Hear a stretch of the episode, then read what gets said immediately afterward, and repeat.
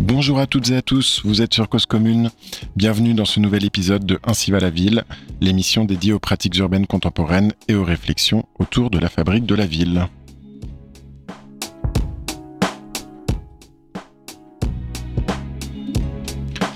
Porté par la numérisation de l'économie, l'explosion des échanges de données, du cloud et des objets connectés, les infrastructures numériques seront l'un des plus importants postes de consommation électrique au XXIe siècle. Les prévisions les plus pessimistes atteignent pour 2030 un maximum de consommation de 51% d'électricité mondiale dédiée au secteur informatique. Nouvelle étape de l'urbanisme de réseau, la ville numérique a souvent été analysée en termes d'usage et de pratiques, de services et d'événements, laissant au deuxième plan la spatialité et l'impact énergétique de ces infrastructures.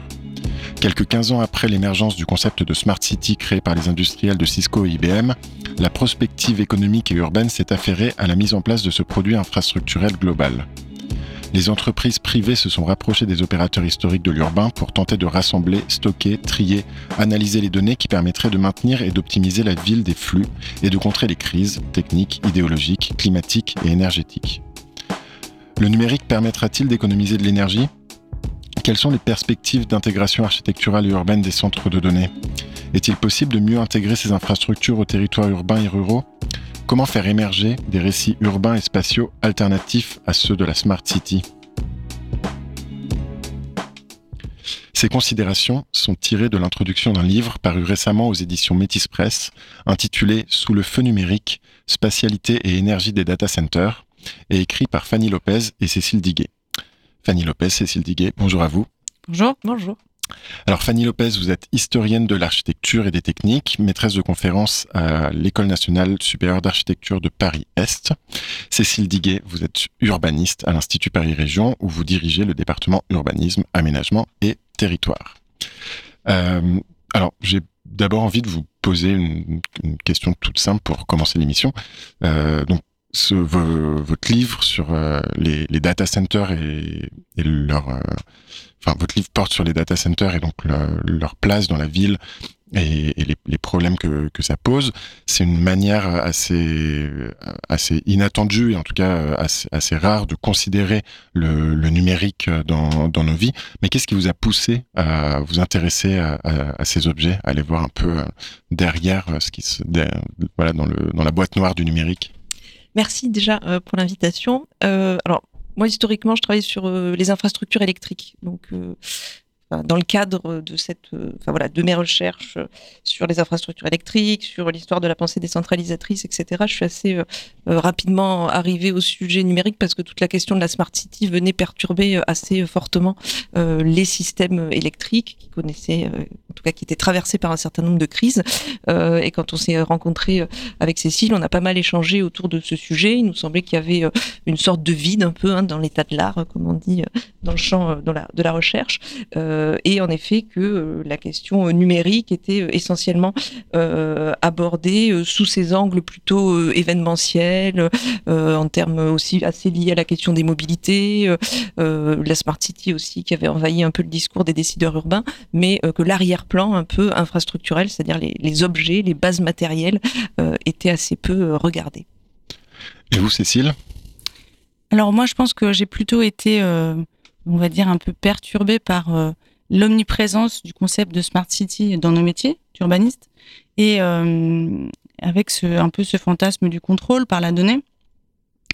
Et euh, effectivement, en échangeant euh, sur ces sujets-là, je me suis aussi rendu compte qu'il y avait derrière tout ce concept et tout ce fantasme une réalité, une réalité matérielle qui était bah, les impacts spatiaux et environnementaux de nos pratiques numériques et donc des infrastructures qui étaient très difficiles à identifier euh, avec beaucoup d'opacité et qui nous semblait euh, vraiment important euh, de décrire, de comprendre et de partager plus largement.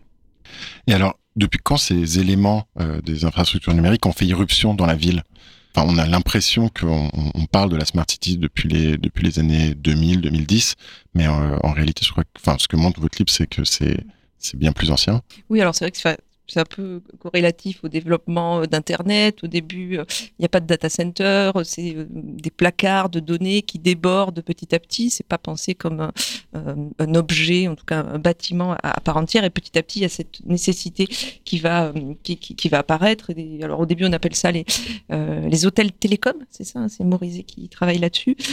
après, il y a quand même aussi une mise en perspective un peu à faire avec tout le champ des télécoms, puisque l'histoire de, la connexion et des télécommunications, euh, elle reposait aussi historiquement sur des objets qui sont un peu voisins par certaines mesures, mais pas totalement des data centers, qui étaient euh, euh, les centraux téléphoniques, euh, qu'on trouvait absolument partout, dans le sentier à Paris, au cœur des grandes villes, sur les territoires ruraux, partout où il y avait du téléphone, bah, comme pour les data centers, à un moment donné, il y a un fil qui relie, qui relie des gens. Donc il y a quelques parallèles, même si c'est assez radicalement différent avec toute la question du big data qu'il y a derrière, la numérisation de nos vies, qui a pris, qui est un phénomène bien plus enfin le côté un peu fait social total, que ce qu'étaient les, télécoms. Et donc euh, les premiers bâtiments de data center, on en a à la fin des années 90, euh, ça commence à se développer euh, années 2000, 2005, il y a vraiment un grand boom avec à la fois des gens qui viennent du champ des télécoms, qui pensent ces objets, mais aussi des investisseurs immobiliers qui vont développer ça comme un produit immobilier très spécifique, avec toutes les complexités techniques qui, qui sont euh, bah, qui sont caractéristiques de ces, de ces bâtiments. Et alors aujourd'hui, comment se répartissent euh, les data centers dans, dans les territoires? Est-ce qu'ils sont plutôt euh, vers les villes, là où il y a, on imagine que la demande d'Internet et de données est très importante, ou est-ce qu'au contraire, ils se mettent à la campagne, là où il y a beaucoup de place et là où le foncier est pas cher? Alors ils se mettent partout, en réalité, parce qu'ils ont des implantations qui sont complémentaires. en gros, on va trouver des data centers qui sont vraiment infiltrés dans les, dans les hypercentres des grandes villes du monde, et qui vont effectivement euh, là offrir des services aux entreprises, notamment de la finance par exemple, qui peuvent avoir besoin de très très courtes latences, donc euh, des échanges de données très rapides, euh, et puis qui voilà répondent à un marché effectivement qui est le marché économique très très présent. puis petit à petit, on arrive, on va dire au, première couronne autour de ces centres, euh, des banlieues euh, assez denses, mais qui sont souvent anciennement industrielles, hein, comme on peut trouver à Saint-Denis ou Bervilliers euh, autour de Paris, mais aussi on peut trouver à Santa Clara ou San José autour de San Francisco, à la Silicon Valley, à Hillsborough autour de Portland. Enfin, en fait, à chaque fois, on a la banlieue numérique de la grande centralité métropolitaine, où là, souvent, en fait, ce sont des sites qui se sont installés sur des grandes parcelles préexistantes qui étaient dédiées à l'industrie, avec déjà des fortes puissances électriques qui arrivaient là. Et puis des grands axes de communication comme l'autoroute A1 par exemple qui part de Paris vers le nord, vers Lille, et qui elle-même euh, est euh, un axe de télécommunication puisqu'on a ce qu'on appelle les backbones d'Internet, donc les, autoroutes de la donnée. Et donc on a les data centers qui se sont concentrés là-bas pour euh, justement être à la fois proche de l'électricité et proche de, du flux de data. Et puis on a Ensuite, encore un troisième cercle. Bon, je simplifie un peu, mais le troisième cercle, ça va être les data centers dans le périurbain, voire dans le rural, qui sont en fait, du coup, qui profitent d'espaces beaucoup plus grands. Donc là, on a des dizaines, voire des centaines, euh, parfois de milliers de mètres carrés hein, qui sont dédiés au, data center, avec euh, du coup aussi des négociations beaucoup plus faciles avec les collectivités locales qui sont souvent un peu dépassées. Et euh, souvent, en fait, ces data centers-là sont aussi ceux du cloud, donc Google, Amazon, Facebook, etc. Sachant que dans ce groupe-là, il y a ceux qui sont des métropoles et ceux qui sont vraiment dans le désert de l'Oregon, euh, dans euh, voilà euh, les territoires ruraux et, et, très frais de la Suède, comme à Luleå où est le premier data center de Facebook. Donc on a voilà un peu cette cette géographie, on va dire globale.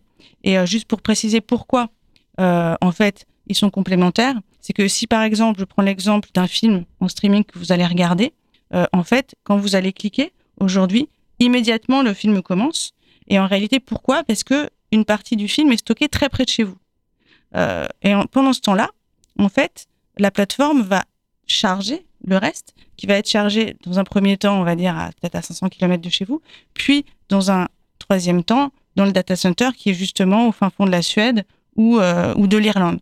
Donc en réalité, la consommation numérique, quand elle augmente, elle a un impact sur toutes ces implantations différentes et donc sur tout un système je veux bien rajouter un petit quelque chose là-dessus. C'est aussi dire qu'il y a un phénomène de, de concentration et d'accumulation de la donnée, même si euh, on a des data centers dans une multiplicité de territoires qui correspond aussi, enfin voilà, il y a un effet d'accumulation, de boule de neige autour de lieux qui sont des lieux liés à l'interconnexion historique, soit des points internet, comme tu le disais, mais aussi quand on regarde les grands lieux d'interconnexion où on a le plus de data centers et là où le flux internet est le plus est le plus dense, c'est Francfort, Paris, Amsterdam, qui historiquement aussi étaient des places financières. Donc là, on voit aussi toute une géographie euh, en lien avec euh, la question de la finance. Et ça aussi, c'est un point qui est important puisque euh, dans ce système que tu décrivais, Cécile, il y a aussi des data centers et notamment ceux de pleine commune qui sont des lieux d'interconnexion. Donc c'est vraiment l'interconnexion entre bah, toutes les entreprises euh, du CAC 40, entre tous les opérateurs euh, réseau, etc. Donc c'est des lieux de stockage et des data centers qui sont plutôt dédiés au stockage et des data centers euh, qui ont vraiment cette fonction d'interconnexion. Et ça, souvent, on ne le mesure pas trop et c'est quelque chose qu'on a appris, moi, que je n'avais pas réalisé.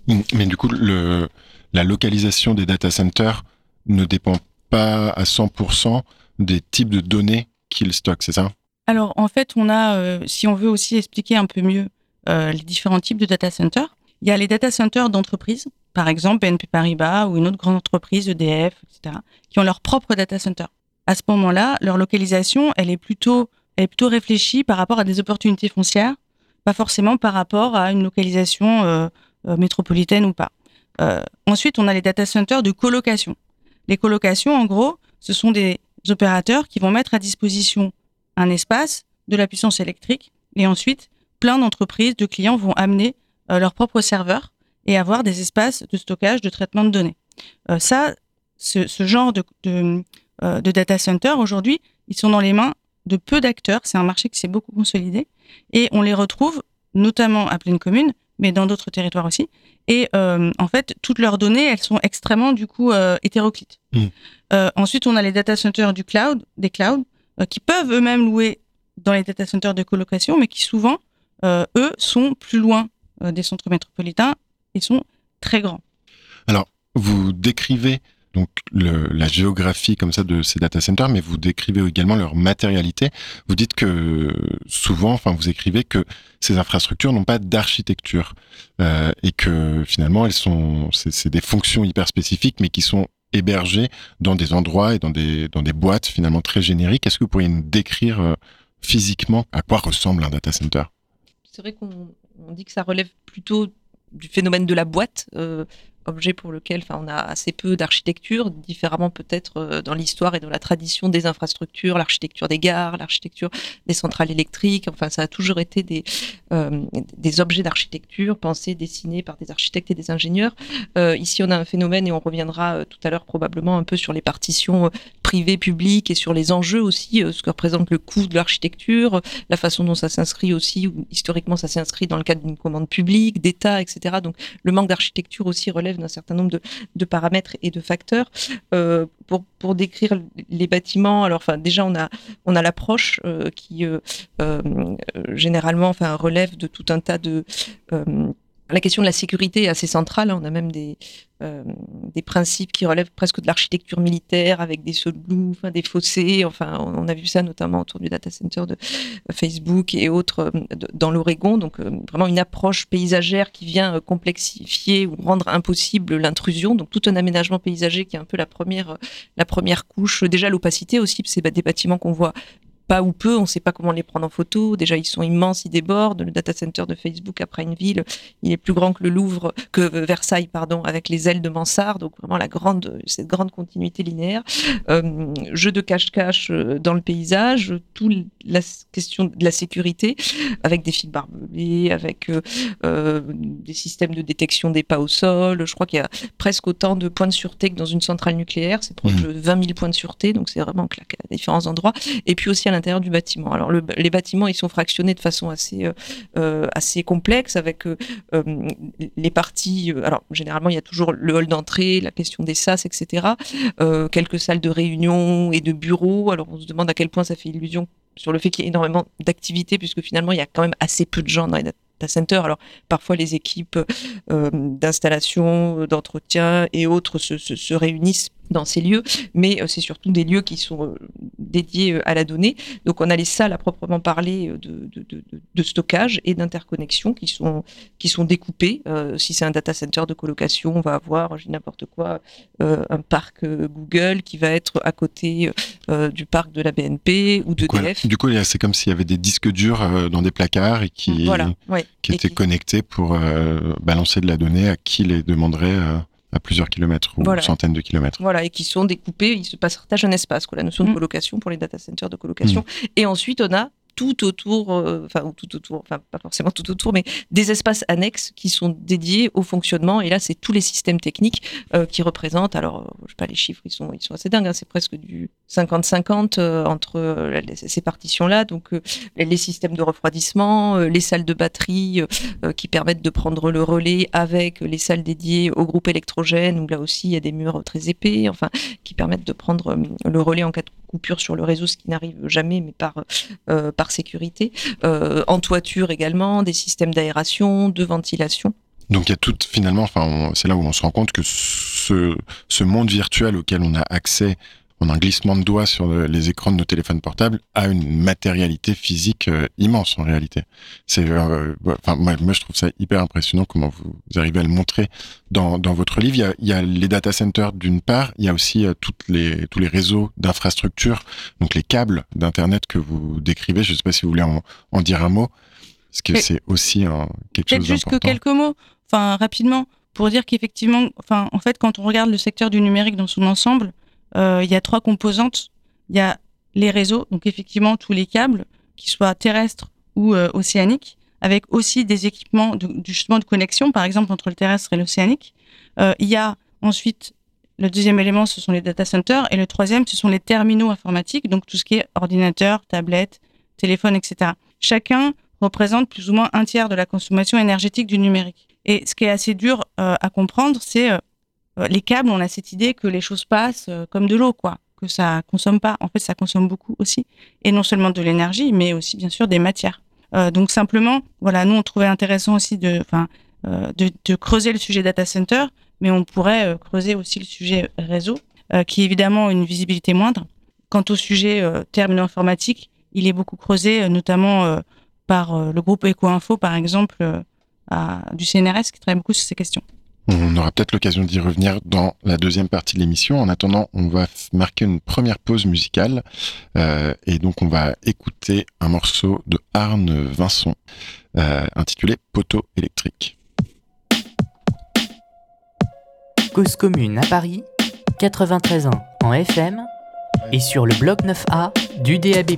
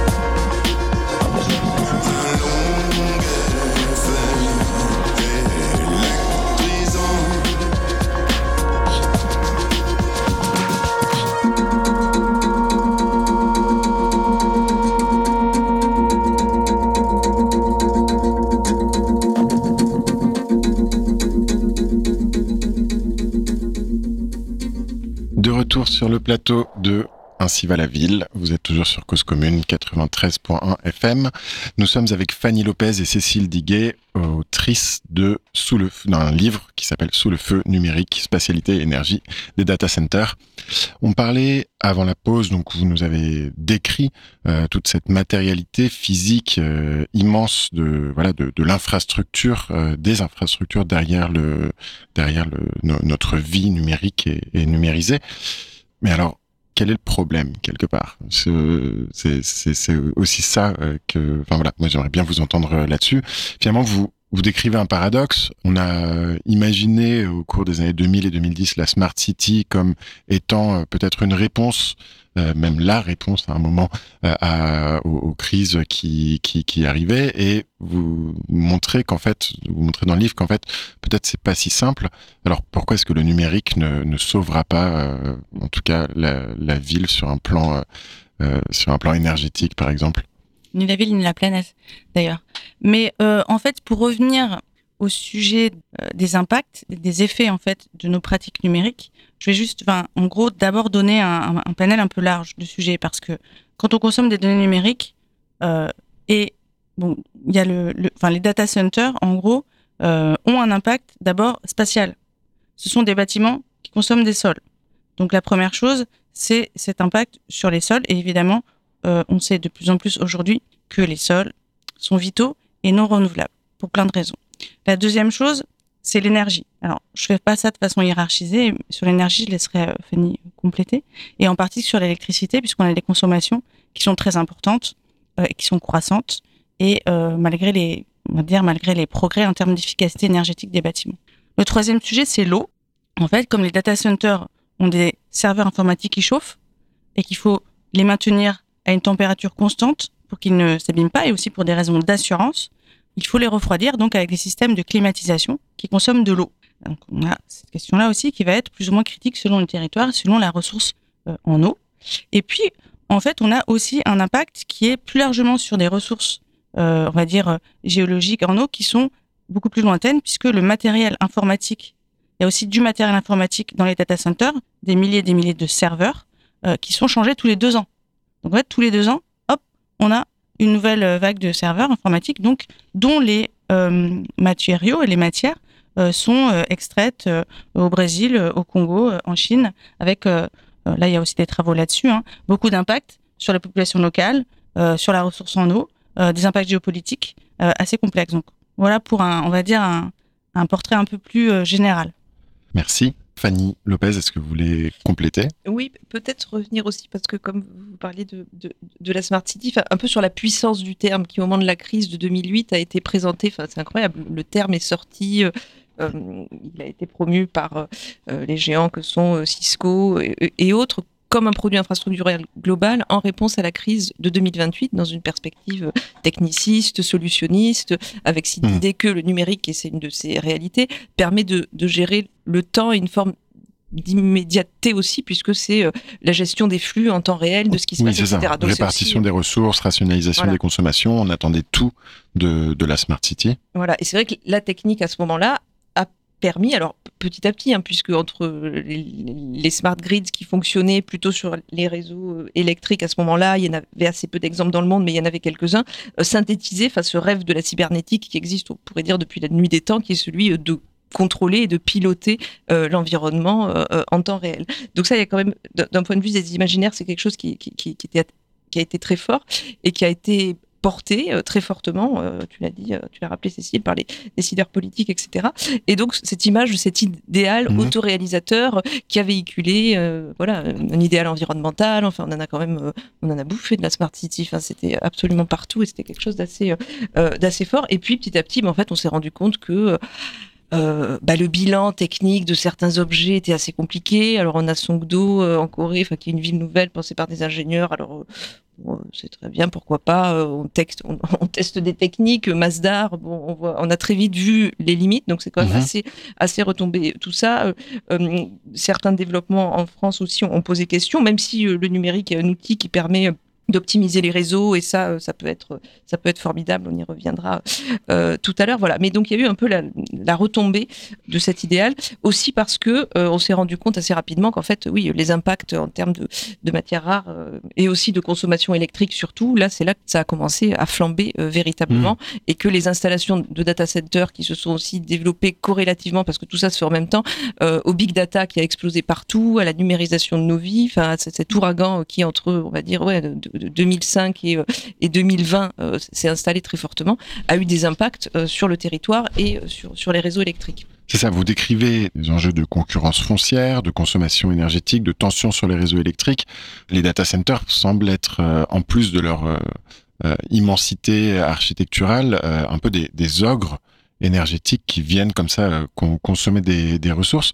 Alors, est-ce que vous avez des exemples de, concurrence comme ça entre euh, des projets de data center et des, projets urbains, d'autres types de, fonctions urbaines et, de, et, et- et des effets nocifs que peuvent avoir les data centers sur les territoires dans lesquels ils s'impliquent étant donné ces, ces concurrences?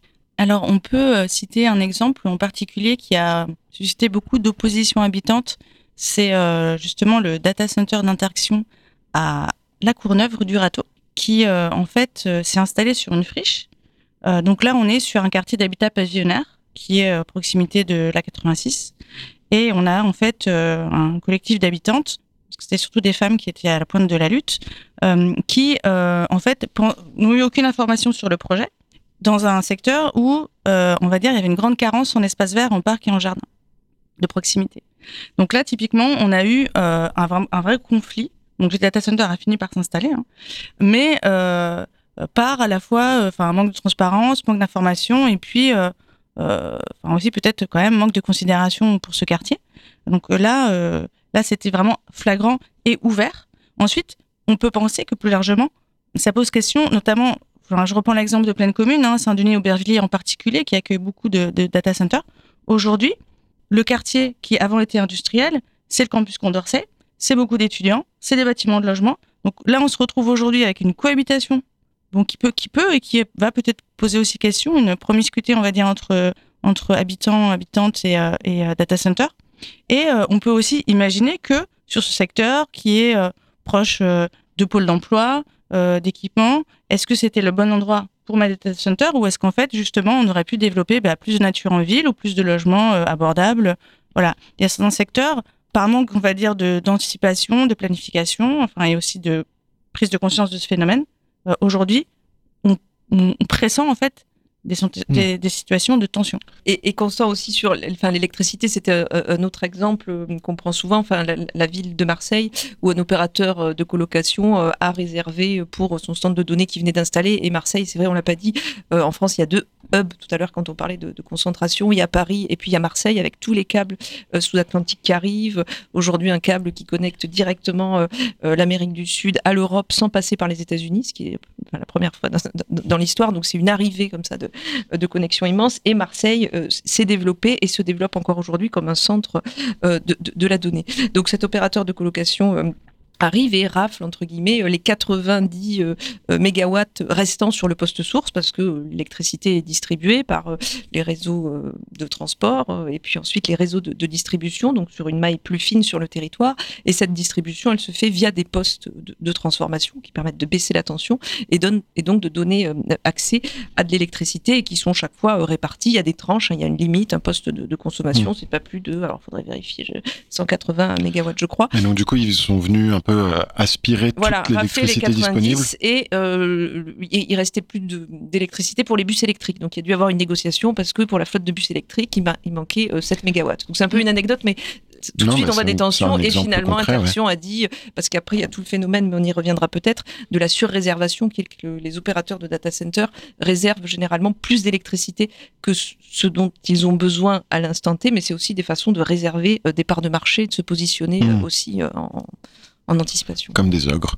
Quand on vous entend parler, pas, enfin, moi, avant de lire votre livre, j'avais vraiment une connaissance extrêmement lointaine des data centers. Et, euh, j'avais souvent entendu dans des projets immobiliers euh, euh, le, le, fait qu'on allait utiliser les data centers, euh, par exemple dans les sous-sols des immeubles, pour et que l'énergie, les calories qu'ils allaient produire allaient permettre de chauffer les immeubles. Donc ça paraissait être une mutualisation euh, vraiment géniale. Euh, voilà, il y avait plein de plein de projets immobiliers dans Réinventer Paris qui qui pariaient là-dessus. et ce que vous décrivez, c'est plutôt des effets de concurrence que des effets de, de, de mutualisation. Est-ce que c'est pas tout simplement un problème d'échelle? Est-ce que si on avait des plus petits data centers, on, on, on pourrait mieux les, les mettre dans la ville, dans des endroits où justement, bah, peut-être que dans les sous-sols, on n'a pas. Enfin, c'est très bien qu'il y ait des data centers plutôt que des vieux meubles qui pourrissent. Alors effectivement, cette question de la mutualisation et en particulier de la récupération de la chaleur fatale des data centers, c'est euh, une façon de se dire, euh, ok, ils se développent, mais au moins qu'ils servent à ça. Dans le sens, essayons d'en tirer parti. Finalement, ce qu'on voit aujourd'hui, c'est que c'est extrêmement anecdotique enfin le phénomène de récupération de chaleur est extrêmement anecdotique euh, parce qu'en fait il y a à la fois des freins financiers et techniques. Euh, financiers dans le sens la contractualisation est toujours un peu complexe entre un data center et un réseau de chaleur, notamment parce que ils n'ont pas les mêmes délais de retour sur investissement. Et ensuite, euh, souvent les data centers, une fois qu'ils fonctionnent, ils ont euh, beaucoup de réticence à faire des travaux en étant en fonctionnement pour hmm. pouvoir verser la chaleur, on va dire, au réseau. Mais alors le data center qui va chauffer la piscine olympique, en réalité, c'est anecdotique et c'est bah, un des l'arbre qui cache la forêt. Un petit peu. C'est-à-dire que euh, au final, euh, c'est quand même un pourcentage extrêmement bas enfin, de, de, de, de, la consommation électrique des data centers. C'est presque une façade en fait. Moi, je pense que la question de la récupération de chaleur, c'est un peu une caution pour ne pas parler de sobriété. Voilà. Et parfois, alors on a l'exemple, c'est vrai, des exemples des cas un peu vertueux comme Stockholm, mais alors là on a une politique, il y a, une planification extrêmement forte. Et après Stockholm, ils ont le plus vieux réseau de chaleur du monde. Ils ont déterminé des espaces euh, où les data centers pouvaient s'installer. Si c'est pas là, eh bien c'est voilà, ils ne s'installent pas. Donc voilà, il y a des quelques cas comme ça précis, mais en fait on voit que dans la majorité, alors après voilà, les, mis à part les cas individuels, en fait, en mm. effet, c'est souvent euh, c'est souvent. Euh, Mais justement, j'allais venir. Le cas suédois semble montrer que qu'une régulation euh, de tout ça est possible et que si on met les bonnes normes euh, de construction, on pourrait avoir des data centers vertueux pour le, le fonctionnement écologique ou écosystémique de nos villes. Vous, vous n'avez pas l'air d'y croire. Si, après, enfin, la fonction data center assurée dans un bâtiment, enfin, on pourrait imaginer mille autres façons, euh, de, voilà, de gérer euh, euh, l'énergie avec moins de redondance. Enfin, il ne s'agit pas de, rayer la carte cet objet-là et cette infrastructure, mais ça pourrait être pensé radicalement différemment. Ça, c'est certain, avec une anticipation, en effet, mm. oui, assez très en amont. Mm. Bah, ce qui est vrai, c'est que ce sur quoi on travaille, notamment à l'Institut Paris Région, c'est sur euh, les conditions d'une anticipation, d'une planification long terme, où on pourrait croiser euh, les capacités en énergie, en électricité, les capacités foncières et des, des capacités évidemment de renouvellement euh, foncier et non pas d'extension, et les besoins numériques que nous, on espérerait voir décroître et être uniquement, on va dire, les valeurs enfin les data, les données euh, à haute valeur ajoutée euh, sociale et environnementale. En gros, euh, c'est un peu ça l'idée. D'autre part, une des critiques que vous émettez à l'encontre des data centers, c'est leur côté très monofonctionnel et le fait que finalement, si à un moment on a besoin, enfin si ces bâtiments évoluent ou si on a besoin de moins de données ou de, ça va être très compliqué pour recycler ou faire évoluer ces endroits. Est-ce que vous pourriez nous en, nous en dire deux mots?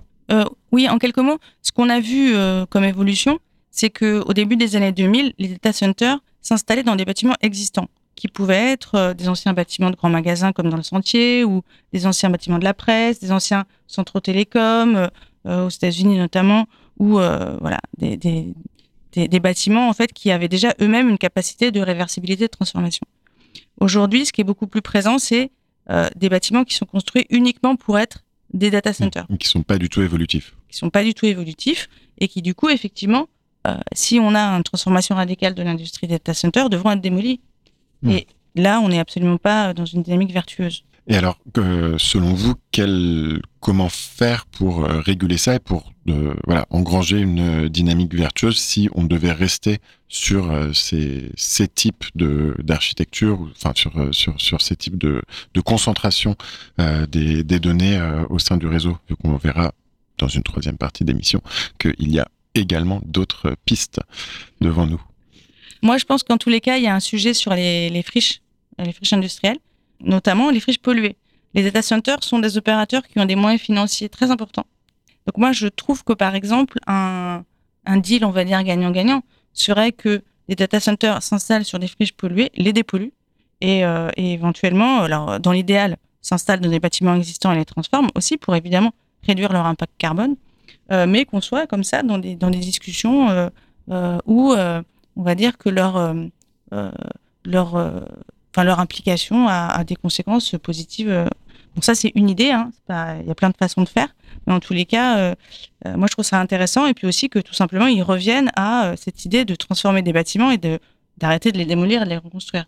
Il y a aussi dans, dans ce que tu dis, l'idée, je crois qu'on a aussi porté assez fortement dans le livre, c'est que c'est peut-être la, première fois dans l'histoire que une infrastructure de cette échelle, de ce type immense qui touche absolument à tous les territoires, qui bouleverse nos modes de vie, etc., euh, se développe euh, et est porté alors par du privé. Alors au début de l'histoire de l'électricité, c'est du privé, après c'est régulé. Enfin, il y a chaque fois cette euh, parenthèse des nationalisations, etc. Mais euh, et donc là, une infrastructure privée qui se développe et qui vient euh, saturer ce qui reste du service public, notamment l'électricité, et aussi, enfin voilà, d'espace foncier. Donc il y a vraiment une, sorte de déséquilibre majeur et de sentiment aussi d'impuissance hein, quand on discute avec les collectivités, notamment quand on à Amsterdam, enfin ailleurs, hein, parce qu'à Amsterdam ils ont fait un moratoire pour suspendre l'activité. Et puis finalement, en fait, il y a juste eu euh, le déplacement avec la création de poches de 1 gigawatt un peu plus loin. Et donc, en fait, c'était surtout euh, décréter des, nouveaux espaces.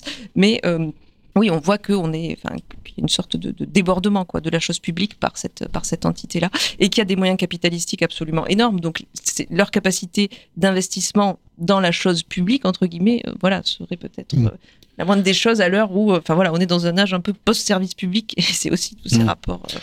Mais on a l'impression à vous entendre que finalement, on est dans une dans un cycle de, de forte croissance de, de, ces objets, qu'on est dans un cycle de forte croissance des données, quand bien même euh, on, est, on, est, en train d'atteindre un palier démographique, que on pourrait imaginer qu'à un moment on soit un petit peu plus sobre dans notre consommation euh, personnelle ou même euh, collective de, de, données, et que finalement on pourrait aussi régler le problème par la demande. Euh, Qu'est-ce que vous en pensez? On n'en prend pas le chemin, je crois. Et je crois que, par exemple, des technologies comme la 5G font qu'on on, on consomme encore plus de données, euh, même si la technologie semble, euh, si j'ai bien compris, plus... A priori, elle n'envoie pas des données partout, elle les envoie que à la demande, donc ça, ça économise des données, mais en fait, ça fait quand même que, comme ça marche mieux, on en consomme toujours mmh. plus. Euh, oui, en fait, on est un peu là-dessus. C'est-à-dire que c'est ce qui s'appelle le paradoxe de Jevons, c'est que plus on fait des progrès techniques sur l'efficacité énergétique, sur les capacités de traitement de données, plus elles sont consommées, plus ces gains sont consommés.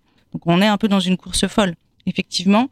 Euh, après, c'est un peu euh, la complexité, c'est renvoyer toujours euh, l'offre et la demande dos à dos. Effectivement, il y a la question de l'offre, il y a la question de la régulation, notamment des GAFAM. Aujourd'hui, enfin justement, je lisais un article ce matin, Marie-Red Vestager, l'Union européenne avance, on va dire, sur son rapport de force avec Google, hein, qui est quand même accusé de du coup d'avoir euh, eu des pratiques euh, répréhensibles sur la question de, du marché de la publicité. Et en fait, le marché de la publicité, de manière générale, c'est aussi euh, un poids numérique énorme. Et moi, je, moi, je pense qu'il y a vraiment une réflexion à pousser sur. Tout à l'heure, je parlais de données à haute valeur environnementale, sociale, sanitaire. Quelles sont les données auxquelles on tient et quelles sont les données qu'on peut jeter à la poubelle ou qu'il faudrait taxer? Mmh. parce qu'en fait, elles sont polluantes. Donc, je trouve qu'il y, y, aurait une réflexion à avoir là-dessus qui devrait toucher aussi bien finalement euh, les individus, les ménages que euh, les entreprises, puisqu'en fait c'est, on peut pas tout mettre sur le dos des individus, même si bien sûr euh, on peut euh, faire des efforts individuellement et l'ADEME a euh, des propositions de bonnes pratiques là-dessus, par exemple dans un certain nombre de publications.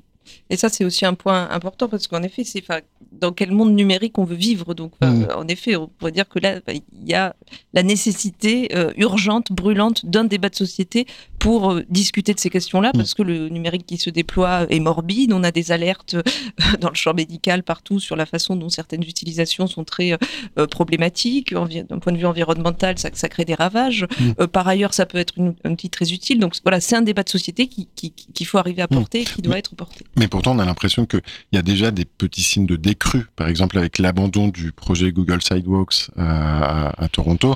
Est-ce que c'est une fois de plus une, euh, un accident de parcours et, que la, ville numérique va continuer à, à, gagner du terrain ou est-ce que on est en train de faire un véritable aggiornamento sur, euh, sur ces questions d'après vous?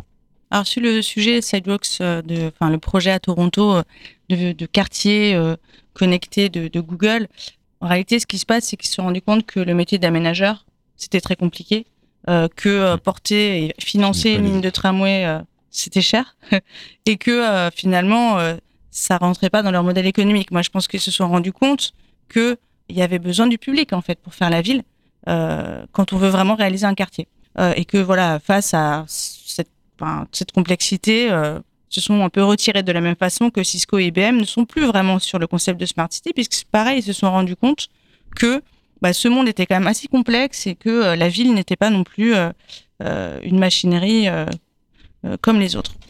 On va revenir euh, justement sur ces modèles alternatifs à la Smart City euh, et peut-être euh, voilà proposer des, des, des, futurs un peu plus attractifs dans la troisième partie de l'émission. Mais en attendant, on va marquer une deuxième pause musicale en écoutant Ni Una Menos de Chocolate Remix.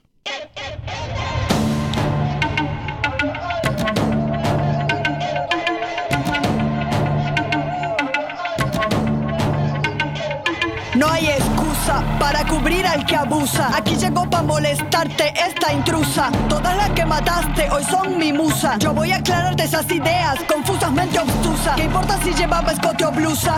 El problema no es la ropa que usa, que no eres el culpable, que yo soy una ilusa. Culpable es todo aquel que no acusa. Complicidad se llama este juego. Ya dejemos de hacernos los ciegos. Vamos, cabrón, que yo no valgo tu ego. Vamos, que aquí nos están prendiendo fuego. Si se fue de casa ni una menos. Si se puso minifalda ni una menos. Si se pintó los labios, ni una menos. Ni una menos. Ni una menos, ni una menos. Si baila reggaetón, ni una menos. Si te dejo por otro, ni una menos. Si vuelve tarde a casa, ni una menos. Ni una menos. Ni una menos, ni una menos.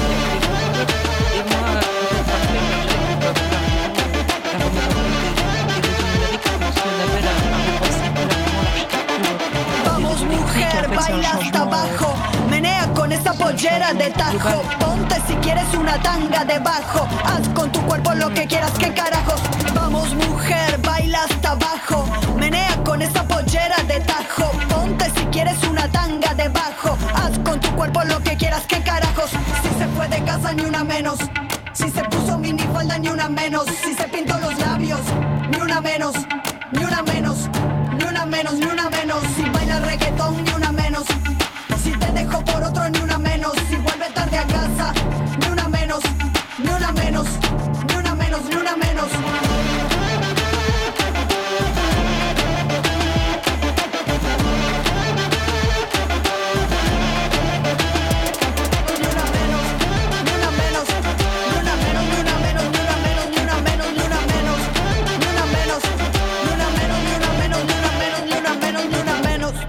ni una menos, ni una menos, ni una menos, ni una menos, ni una menos, ni una menos, ni una menos, ni una menos, cabrón, ni una menos.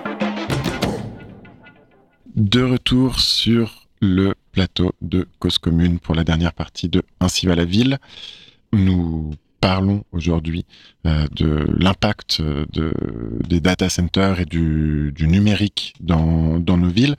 Ce que j'ai trouvé hyper intéressant dans, votre livre, euh, Fanny Lopez et Cécile Diguet, c'est le fait que euh, en plus de nous décrire exactement et très précisément et avec euh, force d'illustration aussi, euh, bah, voilà, ce, cette matérialité urbaine du, du numérique, vous, vous êtes allé également euh, décrire ou peut-être euh, rencontrer, en tout cas vous, vous montrer qu'il y a des alternatives à, cette centralisation, à cette massification des, infrastructures numériques dans, la, ville, et vous, décrivez euh, un, grand nombre de, projets qui permettent finalement de se réapproprier un petit peu euh, nos data, nos data centers éventuellement, euh, des projets qui militent en faveur d'un Internet libre. Alors en plus, c'est, il, il s'agit d'une, d'une ligne historiquement euh, de très importante pour les, les, gens qui ont fondé euh,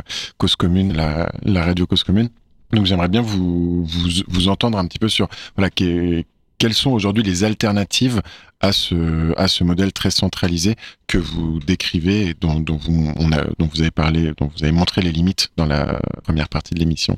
Alors c'est vrai qu'on a fait un chapitre qui euh, pointait un certain nombre euh, d'alternatives, on pourrait y revenir tout à l'heure. Et puis dans une dernière partie, on a aussi tracé et dessiné un petit peu des, des scénarios, qui sont un peu des scénarios un peu radicaux sur euh, décentralisation radicale, etc.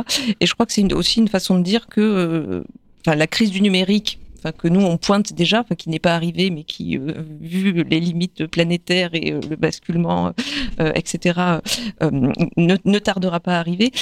c'est une sorte aussi d'appel. Enfin, moi, je pense que au-delà, et après, c'est aussi en lien avec d'autres travaux, mais en fait, la crise du numérique, elle nous invite aussi à penser plus largement l'architecture des réseaux en général, et aussi l'architecture des réseaux électriques euh, à penser à, d'autres formes. Euh, et ça, c'est, enfin voilà, c'est des choses notamment moi que j'avais développé dans un petit livre qui s'appelle À bout de flux aux, éditions Divergence, qui est un peu aussi une, enfin une suite, j'allais dire finalement, parce que c'est aussi une façon de penser euh, la, suite de ce livre et sur l'articulation, parce qu'en fait, on voit bien que les réseaux électriques et les réseaux numériques sont complètement liés et le sont euh, de plus en plus. Donc voilà, donc c'est sur l'inversion de la hiérarchie historique du système électrique, revenir à des systèmes euh, plus locaux, mais alors qu'est-ce que ça veut dire ça, ces systèmes locaux Comment, ça fonctionne alors pour le numérique, euh, les systèmes locaux, d'abord, ça veut dire sortir de euh, des quatre grands euh, fournisseurs d'accès Internet dominants, qui sont euh, notamment issus de, des, des, des, entreprises télécoms d'avant la privatisation, et d'avoir plus de diversité. Aujourd'hui, on a des fournisseurs d'accès Internet, ça veut dire vous pouvez vous abonner par exemple à francilien.net, qui va vous donner de l'Internet en Ile-de-France, ou à Scani en Bourgogne, ou à Theta Neutral à Toulouse, ou encore d'autres. Il euh, y a tout un maillage.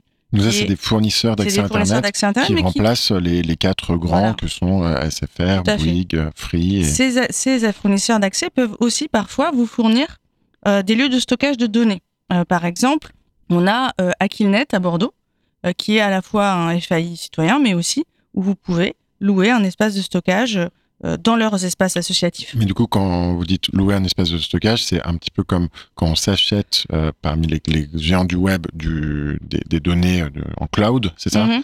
euh, Voilà, c'est pas des espaces physiques, c'est des espaces numériques de, de des stockage. espaces numériques, mais vous pouvez voir votre espace physique à l'inverse. Donc ça visibilise là où vous avez mis vos données.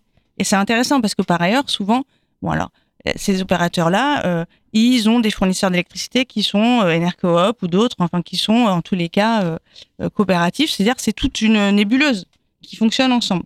Et en fait, un écosystème plutôt. C'est un tout à fait, c'est un écosystème comme on dit maintenant. Et ce qui est intéressant, c'est que ces acteurs-là vont aussi vous apprendre, par exemple, à gérer vous-même l'accès à vos données. Donc il y a quelque chose aussi qui est de l'ordre de la réappropriation technique. Euh, il y a des gens qui se forment comme ça, ensuite qui peuvent aussi transmettre. Et donc c'est assez intéressant. Euh, ça a pris beaucoup d'ampleur, par exemple, à Barcelone avec Gifinet. Gifinet, c'est un grand réseau euh, qui fonctionne sur une grosse partie de la Catalogne et qui maille notamment des territoires ruraux et à des prix aussi qui sont beaucoup plus intéressants, parce qu'il y a quelque chose qui est de l'ordre d'une offre abordable.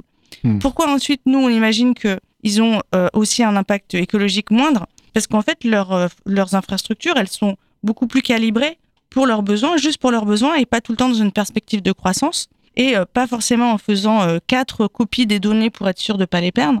Donc il y a aussi quelque chose qui est de l'ordre de la frugalité. Et c'est là où nous on pense qu'il y a une des alternatives et qui sont qui viennent vraiment relocaliser Internet. Donc bah comme ça, ça paraît quand même euh, de très très bonnes idées, vu que donc si c'est moins cher, que c'est plus écologique, euh, que ça permet de se le réapproprier, ça paraît parfait. Mais alors, quelles sont les limites? Pourquoi pourquoi est-ce qu'aujourd'hui ces, ces réseaux d'un internet libre et alternatif et plus citoyen ne se développe pas autant bah, En fait, je pense que c'est, c'est la dissociation. Enfin, il y a deux mondes. Enfin, ce, ce, monde que tu décrivais, il est très porté par euh, la société, euh, la société civile en, en, partie. Enfin, une partie de la société civile, tout le monde du libre. Enfin, qui a une culture numérique depuis, euh, enfin, l'origine de l'histoire de l'internet, qui au début était distribuée. Enfin, c'est, quand même quelque mm. chose d'excessivement riche et très documenté. Et finalement, bah, voilà, on, on, est parti. En tout cas, on a pris le chemin d'une grande centralisation. Et donc, ce monde-là, donc c'est un peu une guerre, une guerre de monde. Et de l'autre côté.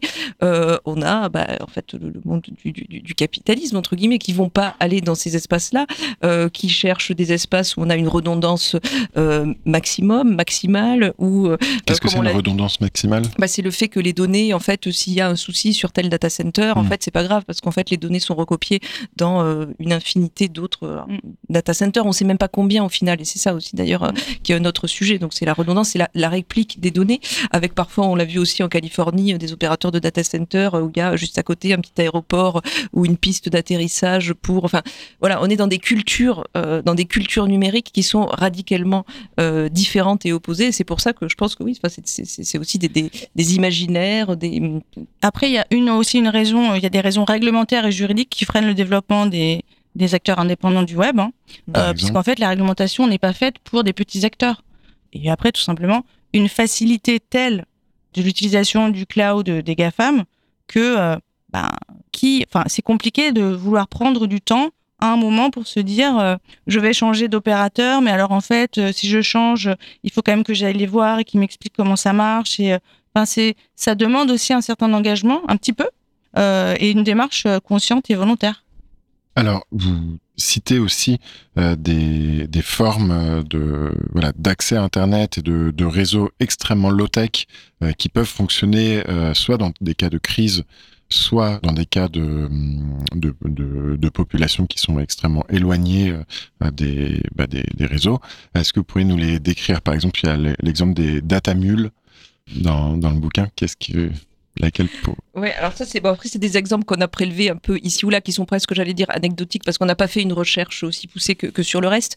Euh, mais le principe du data mule, que ce soit vraiment une mule euh, ou que ce soit un bus, en fait il y a un signal Wi-Fi qui passe, enfin une antenne et en fait on envoie ces mails quand euh, bah, la mule ou le bus ou le véhicule qui est en mouvement vient s'arrête pendant une heure dans tel ou tel village qui n'est pas desservi, etc. On a pas mal d'expérimentations dans certains pays enfin, du, du, du Sud. on a quelques exemples en tête. C'est aussi, après, c'est intéressant, une façon de penser euh, l'intermittence des réseaux plus largement. Qu'est-ce que ça veut dire? euh, L'intermittence des réseaux, bah, c'est quand il n'y a plus d'électricité euh, ou quand il n'y a plus de réseau numérique, qu'est-ce qu'on fait? Enfin, J'ai une collègue qui s'appelle Sylvie Jaglin qui travaille beaucoup là-dessus et qui montre notamment en Afrique du Sud, la façon dont les opérateurs euh, réseaux, que ce soit des opérateurs électriques, mais aussi il y a des opérateurs télécoms, en fait, se sont adaptés à ces situations d'intermittence. Et donc, il y a deux, trois heures par jour où il y a plus d'électricité et donc plus de réseau numérique et plus de connexion. Et en fait, c'est pas grave, on fait avec. Il y a une, il y a une alerte, une alarme, c'est planifié comme ça. On a bien vu cet hiver toutes les questions que le problème de l'intermittence a pu poser et qui finalement ne s'est pas produit, mais euh, la fragilité des réseaux et probablement aussi l'évolution euh, ouais, de nos modes de vie et de consommation pourrait mener vers ce genre de choses, mais elles peuvent être anticipées en fait. Et dans ce mmh. cas-là, c'est pas c'est pas subi, c'est quelque chose à intégrer dans les usages, dans les modes de vie, etc. Alors même sans aller jusque là, euh, il y a aussi les, les réseaux plus de communication pair à pair, donc les réseaux complètement décentralisés, le réseau mesh par exemple, les réseaux mesh. Comment comment ça fonctionne? Qu'est-ce que c'est plutôt? Les réseaux mesh, en fait, ça permet euh, à, de, à des personnes de communiquer entre elles sans passer par un data center, justement, ou un, ou un nœud central. Euh, en fait, vous allez mettre une application sur votre téléphone et même sans avoir une connexion télécom, c'est juste par le Wi-Fi, en fait, en quelque sorte, ou le Bluetooth entre vos téléphones, que ça va fonctionner avec un relais, quand même, qui va être une antenne citoyenne que, par exemple, l'association aura posté à quelques endroits du quartier.